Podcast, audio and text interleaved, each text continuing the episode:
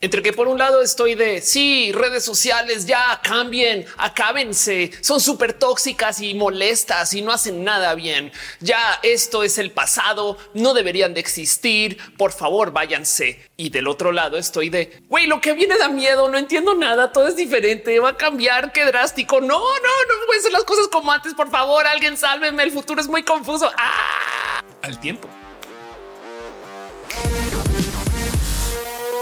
Quiero que nerdeamos un poquito. Bueno, yo sé que esto es un poco redundante en este canal, pero me entienden. Hoy quiero hablar acerca de un par de temas de un modo tantito más eh, profundo. Quizás es la palabra que estoy buscando. Quiero futurologiar. Quiero platicar acerca de algo que veo venir, que no ha llegado, pero que está y es algo que ya había presentado en el canal antes. Eh, definitivamente los en vivo ya lo habíamos platicado, que tiene que ver con este video que una vez puse en mis redes sociales. Stuck on this stupid freaking tower in the middle of freaking nowhere. And it's all my fault.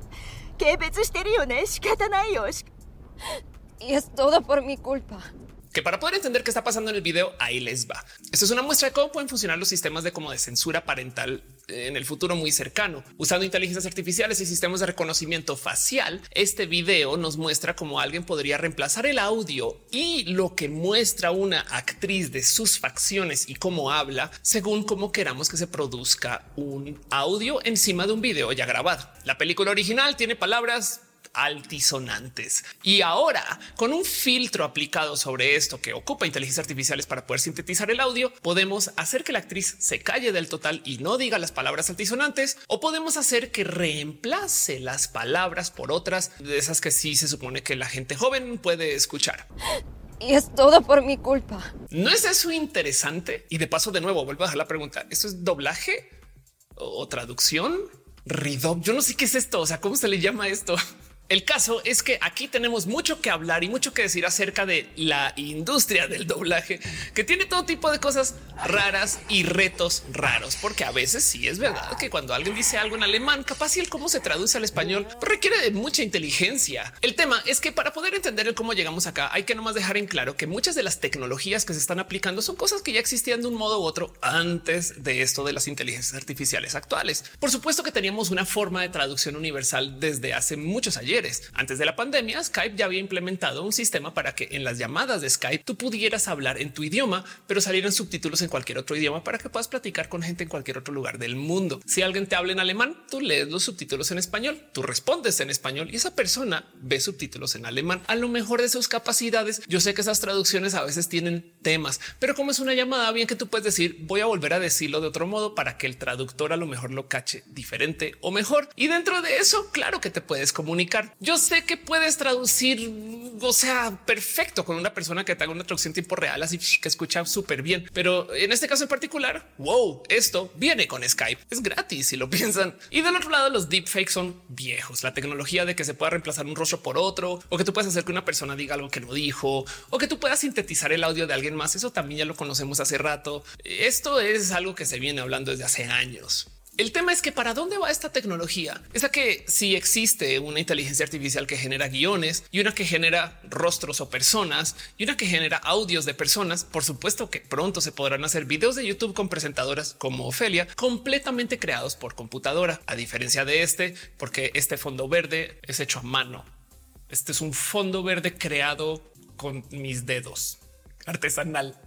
Pero bueno, hey, el punto no es decir que ahora todo va a ser súper falso, porque la verdad es que sabemos que las cosas en redes han sido falsas desde hace mucho tiempo. De hecho, bien que podemos hablar acerca de cómo hay youtubers desde hace más de 10 años. Hay una historia que capaz si ustedes jovenzueles del Internet no recuerdan del cómo se creó una youtuber hace creo que 14 años que se llamaba en ese entonces Lonely Girl 15. Búsquenla. Esta es una historia hermosa porque sucedió antes de que la gente supiera bien qué hacer con YouTube. Y lo que sucedió es que una morra comenzó a subir videos a YouTube YouTube contando su vida personal como hoy en día lo hace todo el mundo. No más que esa morra estaba actuando. Era un guion y la cacharon y mucha gente se decepcionó porque pensaron wow, esta morra chingona que está grabando videos desde su dormitorio, su casa, no me acuerdo. Y luego fue de güey, es patrocinada, está actuando ¿Qué? ¿Cómo que una youtuber falsa antes de que existieran las personas youtubers? Esto, güey, para muchas personas fue el futuro es esta y hoy en día ya vimos ahí el caso. Claro que existen falsedades en las redes sociales desde antes de las inteligencias artificiales, pero el tema es que hace una semana desde la grabación de este video, YouTube anunció que va a permitir que tú puedas subir pistas de audio alternas a tus videos para que tu video lo puedan ver en cualquier lugar. Esto quiere decir que si alguien quiere ver este mismo video que yo estoy subiendo ahorita en alemán, bien que puede cambiar la pista a alemán, caso de que yo la proporcione. Todavía no está haciendo la traducción en tiempo real. Pero seamos honestos y honestas, esto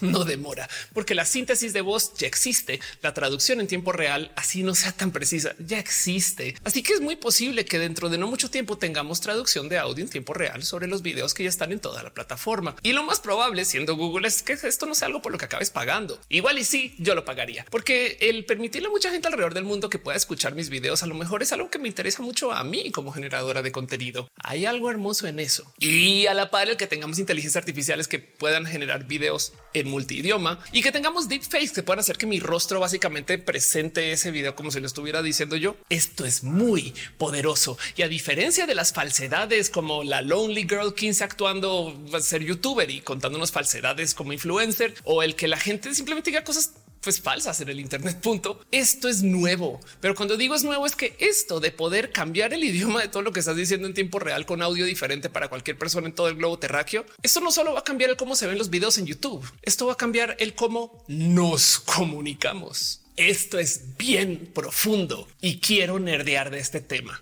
porque ahora sí tenemos la tecnología y no más falta implementarlo de tener traducción en tiempo real de cualquier contenido en el globo terráqueo. ¿Qué podría mal salir?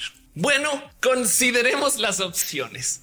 Imagínense ustedes que con darle clic a un botón podemos entender lo que sea que está diciendo cualquier youtuber en Irán, Alemania, Francia, en Corea del Sur o en Australia. Esto es algo que ahorita medianamente podemos hacer con los subtítulos, pero cuando suceda con el audio, mucha gente va a comenzar a migrar su escucha o su audiencia o sus vistas. Y miren, por un lado suena fenomenal porque dices, no mames, güey, puedo ver a cualquier persona en cualquier lugar del mundo. Pero por el otro lado, esta es mi cara de pánico al saber que ahora tengo competencia global de contenidos. Ya sé que mi canal en últimas existe para ustedes y para mí, pero el saber que ahora lo que yo suba queda a luz del algoritmo de promoción con cualquier persona en todo el globo terráqueo y en todo YouTube. Si eso uh, da miedo. Afortunadamente y para mi propia paz mental, todos estamos en este barco, porque si podemos autotraducir cualquier cosa, no solo son los contenidos de mi canal. Cualquier youtuber grande, pequeño, mediano, cualquier generadora de contenido, cine, películas, cualquier persona que haga un contenido audiovisual está sujeto a que su contenido compita con todo el globo terráqueo. Y ahora tenemos que preguntarnos el qué significa esto. Esto es una situación única dentro de todo y todo. Si bien el Internet no tiene fronteras, barreras ni distancia, sí hay limitantes, sobre todo con el idioma. Si tú buscas algo en inglés, te da resultados en inglés. Si tú buscas algo en español, te da resultados en español. Los top youtubers de México no compiten con los top youtubers de Estados Unidos, excepto en algunos casos muy marcados. Pero ahora sí. Y entonces vamos a darnos cuenta de cosas raras. ¿Qué tal que las mejores novelas del mundo estén en eh, Egipto? ¿Qué tal que los youtubers más interesantes del mundo que no conocemos vivan en Estonia y no más no vemos su contenido porque no está en un idioma que entendemos, pero le picamos al botón y ya. De paso, esto también le va a dar en la madre a los algoritmos establecidos hoy, porque de repente Google va a tener que decir, oye, yo le muestro el contenido cualquiera, siempre y cuando se traduzca. Y es que esto es la superficie de los cambios, porque también va a pasar con la tele. A lo mejor las mejores noticias son las noticias que se generan en las Filipinas. Pero eso entonces despierta otro pequeño reto de los contenidos internacionales. Voy a dar un ejemplo al azar. ¿Qué tal que mis videos de Ofelia sean muy, muy, muy vistos en el Reino Unido? ¿Por qué? Porque por algún motivo les guste allá. Hi, thanks for watching. Pero el punto es que si de repente yo veo en mis estadísticas que en el Reino Unido tengo la mayoría de mi contenido, capaz si yo comienzo a investigar cosas y temas y algo de lo que pueda hablar que le interese aún más a la gente que está allá, que ya me está viendo. Lo cual quiere decir que es posible que la gente gente que esté generando contenidos localmente comience a migrar para hablar de otras cosas y suena interesante y hasta multicultural. Pero al otro lado, a lo mejor se comienzan a perder pesos regionales acerca de cosas que se estaban generando para un espacio porque estaban dentro del bloqueo geográfico por idioma o no. Quién sabe? Me cuesta mucho tratar de predecir el qué va a pasar en este raro nuevo mundo donde todo se puede autotraducir, sobre todo en el cómo vamos a poder escuchar la radio de cualquier lugar del mundo, podcast de cualquier creador que viva donde sea que viva o creadora o creadores.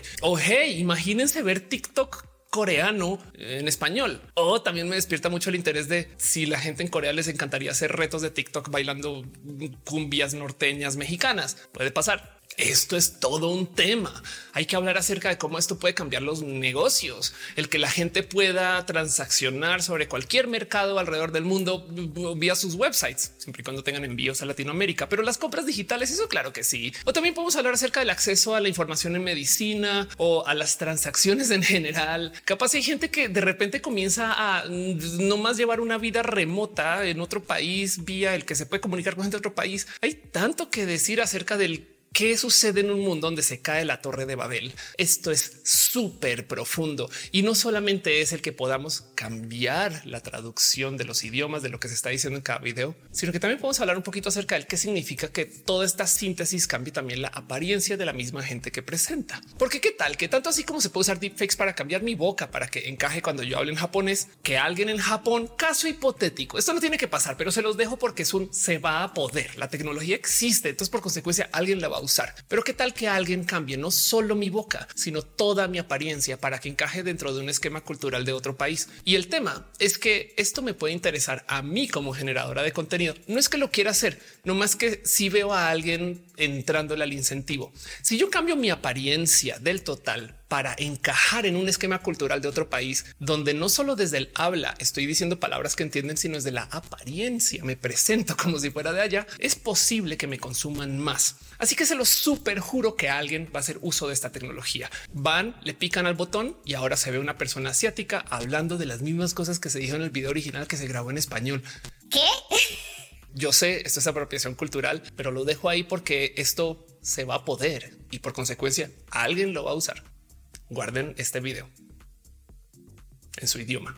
Y como si eso no fuera suficiente, ahí les va otra maraña de dudas. ¿Qué pasa con el contexto local de lo que se presenta? Si ustedes ven mis contenidos en vivo, se habrán dado cuenta que yo muchas veces busco todo en la Wikipedia en inglés y le doy traducir. ¿Por qué hago esto? Suele ser que, excepto algunos casos muy marcados, la Wikipedia en inglés está mucho más alimentada que la Wikipedia en español porque hay más gente usando la Wikipedia en inglés que en español. Ya, pero hay un sinfín de casos de los cuales yo me doy cuenta de cómo la Wikipedia en inglés se le da trato diferente que aquella en español. Y miren, son casos finos de la cultura general de cada lugar, pero existen. Uno de estos, y no más por dar un ejemplo, es el si buscamos el artículo de caucásicos, que en inglés sale una definición y en español sale una versión diferente. En inglés lo que nos dice es que el concepto y el término caucásico es algo viejo, que ya no se usa, que algo que ya pasó de moda y que simplemente se ocupa en una época. Mientras que en español dice que caucásicos es un modo de escribir pues, lo que proceda de escribir. O sea, no le dedica tanto peso a especificar que este concepto ya no se usa tanto como sucede en el artículo en inglés.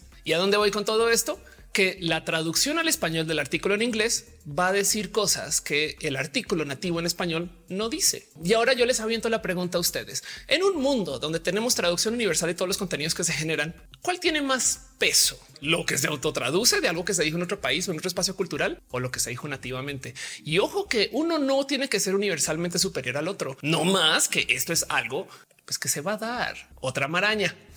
Y es que la verdadera plática, lo complejo de este tema es el que vamos a hacer con la responsabilidad de la traducción cuando venga de una inteligencia artificial. Miren, hay mucho que decir acerca de la autoría de lo que se escribe vía inteligencias artificiales que no es para este video. Suficiente con que deje sobre la mesa el hecho de que algo que genera una inteligencia artificial no puede clamar por su propia cuenta propiedad intelectual. O sea, una inteligencia artificial no puede generar una obra de arte y luego ir y registrarla ante derechos de autor. Alguien tiene que tomar eso y registrarlo bajo su nombre. Entonces la responsabilidad recae sobre personas. Pero si yo genero una pieza de arte hermosa, la registro como hecha por Ofelia y una inteligencia artificial y la vendo por 10 millones de dólares, que no le pertenece algo de eso a la gente que creó la inteligencia artificial. Les dejo a ustedes ahí la pregunta para que lo discutan en grupos de dos o cinco o, si quieren lo pueden discutir con Bob el robot. No pasa nada. A ver cuáles son sus opiniones. Me lo dejan saber en los comentarios. Y miren, la verdad del cuento es que no quiero tener una solución hoy. Solamente quiero dejar sobre la mesa que esto es un tema y de esto hay que hablar,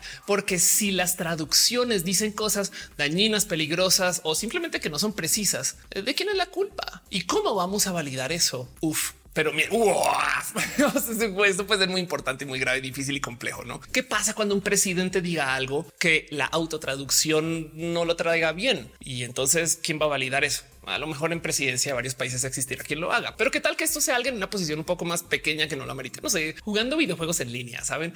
Eh, de repente que aunque están jugando, les están diciendo cosas a ustedes que ¿Qué dijiste, pendejo? Y entonces ya están discutiendo y resulta que de la traducción del inglés al español salió una grosería. No sé, no sé, me estoy inventando escenarios. El, punto es que esto también es algo que va a pasar y, y no tengo solución. Ahí se los dejo también para hacer desorden.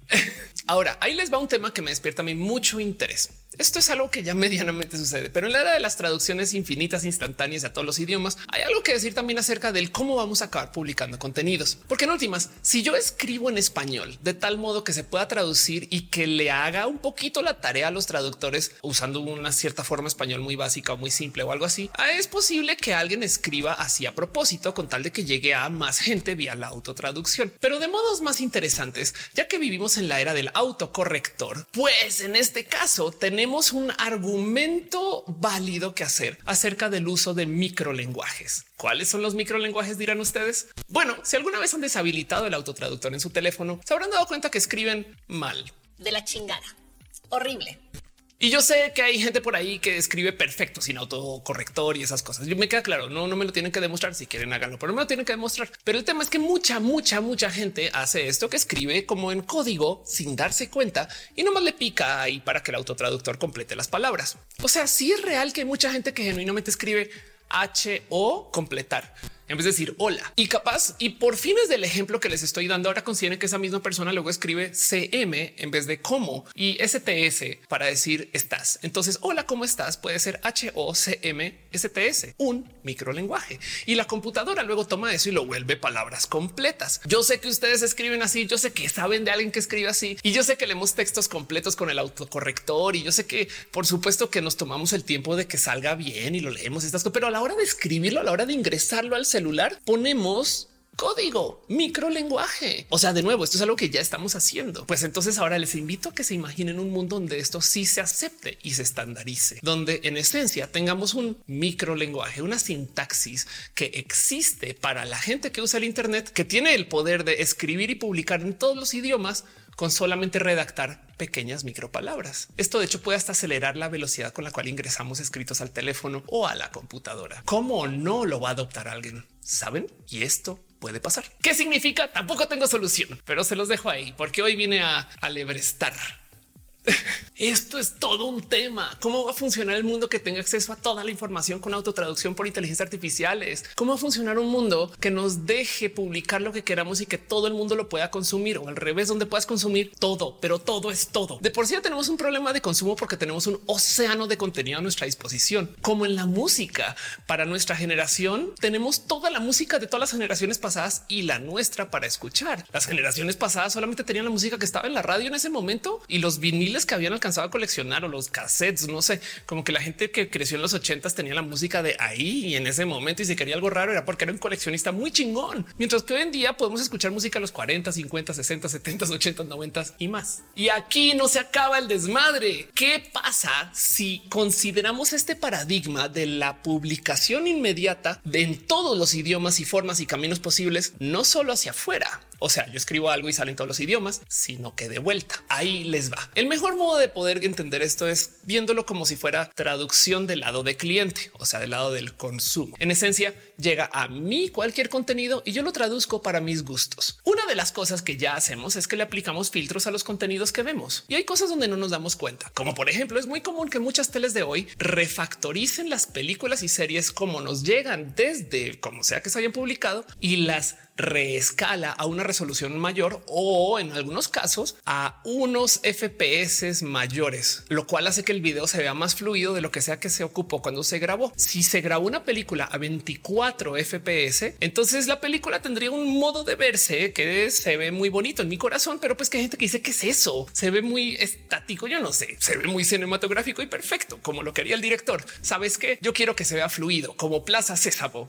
Y entonces automáticamente la tele lo que hace es que refactoriza ese contenido y te lo muestra a 60 FPS. Si no saben de qué estoy hablando, no se preocupen. Piensen en este otro ejemplo. Llega la tele a mí y yo le pongo modo perrito y ahora el presidente tiene orejas de perrito. Pero todo esto es tecnología que ya existía el año pasado, antepasado. ¿Qué llega este año? Pues si tenemos la capacidad de cambiar el qué dice cada quien en tiempo real con el contenido como sea que se haya generado, también podemos cambiar el quién es cada quien. Y, cuando digo el quién es cada quien es que con los deepfakes podemos ingresarnos a la película. Esto es algo que va a llegar, se los prometo. O sea, esto sí va a pasar. Me imagino una tele, no sé si un cine, pero definitivamente una tele donde yo pueda escanear mi rostro y quizás mi cuerpo. Y ahora en la película que estoy viendo, yo estoy en la película. Imagínense esta escena. Están ustedes con cinco amigos bien chidos o seis o lo que sea y están en su casa en una pachipeda hermosa, deliciosa, donde le estamos pasando muy bien y cada quien ya está escaneado por la tele y nos ingresamos a los Avengers y vemos la Avengers vintage, esa original de hace unos años, que para entonces ya va a ser la Avengers de la gente millennial mayor, ya toda podrida y cansada. Pero esa peli no la muestra la tele con nuestros rostros. O sea, Ofelia es Black Widow y mi cuate aquí al lado que es un chengón es Hulk y Hulk tiene el rostro de mi cuate. Claro que alguien va a ver eso. Claro que va a ser súper divertido y si estamos en una pachipeda el doble, no? Pero el punto es que vamos a gozarnos mucho el meternos a los contenidos. Y si esto les suena lejano, acá les dejo un video de la app de la NBA que se presentó este año que hace exactamente eso. Puedes escanear tu cuerpo y cuando ves el partido desde la app, tú estás jugando en la NBA con la ropa que tienes puesta esto ya llegó con filtros del lado de cliente. Wow, esto es súper, súper, súper interesante porque deja sobre la mesa que esto de que la tele o la radio o lo que sea, los dispositivos que tenga a la mano me traduzcan todo a mí, implica que también pueden traducir las cosas no solo de idioma, sino de cultura. Bien que podría, por ejemplo, mi compu auto traducir todo lo que me escriben en Twitter, no más para que nadie me malgenerice. Imagínense este filtro. Yo lo tendría, la neta. Hay alguien por ahí en Twitter que se jura el más chistosín del mundo y me dice: Hola, Ofelio, ¿cómo estás? Señor. Cosa que me pasa. Soy una mujer trans y la gente le encanta decirme que soy hombre como deporte nacional porque algo ganan en su corazón. Pues que creen, yo tengo un filtro activado y pueden decir lo que quieran. A mí eso se me va a autocambiar a incluyente o a femenino porque así lo configure. Entonces adelante, di lo que quieras. Yo de mi lado estoy leyendo señora, señorita y me llegó Ofelia. Yo nunca leí tus insultos y San se acabó. Eso suena raro, pero mi corazón es muy poderoso. El tema es que entonces, ¿qué significa esto? Porque yo no estoy escuchando lo que me están diciendo, pero ¿qué me importa? Leo lo que quiero leer y alguien va a ocupar esta tecnología. ¿Por qué? Porque se puede. Alguien va a ver tele sin groserías. Alguien va a ver tele sin gente woke. Alguien va a ver tele sin mujeres porque alguien capaz y desarrolla ese filtro. La gente es horrible y seguro existe un filtro desmujerizador. Se los prometo. Alguien va a hacer eso. Guarden este video en su idioma local cómo va a ser la vida en el mundo de los filtros de traducción automáticos. Esto no es un wow, el futuro cómo puede ser. Esto es un esto ya existe. No más la capacidad de computación ya hay. De hecho, bien que se le puede pedir a Chat GPT que añada contenido extra de cosas que no se dijeron. Si ustedes sienten que una película tiene un final bien feo, a lo mejor se puede sintetizar un final no tan feo para ustedes. O si ustedes sienten que una película les sobra un pedazo, se puede quitar. Si ustedes sienten que una película les falta un personaje, se puede añadir. Si ustedes sienten que una película vieja no está completa, se puede completar. ¿Qué va a pasar? Pasar. Wow. wow, wow. Esto, esto, esto, esto, eso está bien pesado. Así como el Doc Brown de Volver al Futuro. ¿Por qué dices que todo en el futuro está pesado? Hay un problema con la gravedad. La traducción universal es algo que nunca hemos vivido realmente. Somos muchas personas en el globo terráqueo y en el agregado, si de por sí en nuestro idioma generamos un chingo de contenido, ¿qué va a hacer en todos los idiomas? Esto es raro y nuevo y no sé bien para dónde va, pero ahorita no tenemos presente la locura que viene, porque se lo súper prometo que se va a ir al carajo esto del contenido local y hasta puede que los gobiernos entren a poner trabas. O sea, no se sorprenden si de repente le aparece un gobierno pidiéndole a Google que solamente muestre contenidos de su país o alguna cosa así rara. No más porque hay que proteger a la gente dentro del cerquito, así sea de modos artificiales. Se los prometo que eso también va a pasar porque la tecnología existe. En fin, a mí me interesaría mucho publicar este video en todos los idiomas posibles. Yo sí tengo mucha curiosidad de ver novelas coreanas en español y me encantaría ver el que sucede en Alemania o en Francia o en Italia, en inglés, en español. Y me gustaría nomás pensar que esto a lo mejor ayuda a que se preserven también idiomas y lenguajes súper, súper de nicho, porque capaz si el que tú lo puedas consumir en lo tuyo me hace que se preserve. Espera una que esto sea para bien, pero en últimas no sé ¿Por qué no ha pasado? Pero hey, bien que querían nerdear del tema. Para eso son estos videos. ¿Cómo lo ven ustedes? ¿Qué harían ustedes con traducción universal de cualquier cosa? Como que hay mucha gente que habla de aprender muchos idiomas por jugar, por ejemplo, videojuegos en inglés. Pero en el futuro cercano, ¿qué importa? Qué raro. No, en fin, ¿no les parece fenomenal esto? And it's all my fault. Y es todo por mi culpa. En fin, les quiero un chingo. Gracias por venir acá. Déjenme saber ahí en los comentarios qué opinan de todo esto y qué harían ustedes con esta tecnología en su rubro de trabajo. ¿Les sirve? Imagínense el poder. Wow, yo sigo así con la cabeza. Les quiero un chingo. Nos vemos en el próximo video. Si es que todavía existe mi canal y no se pierden el océano de videos autotraducidos de todo el globo terráqueo. Y si no, nos vemos en las redes sociales.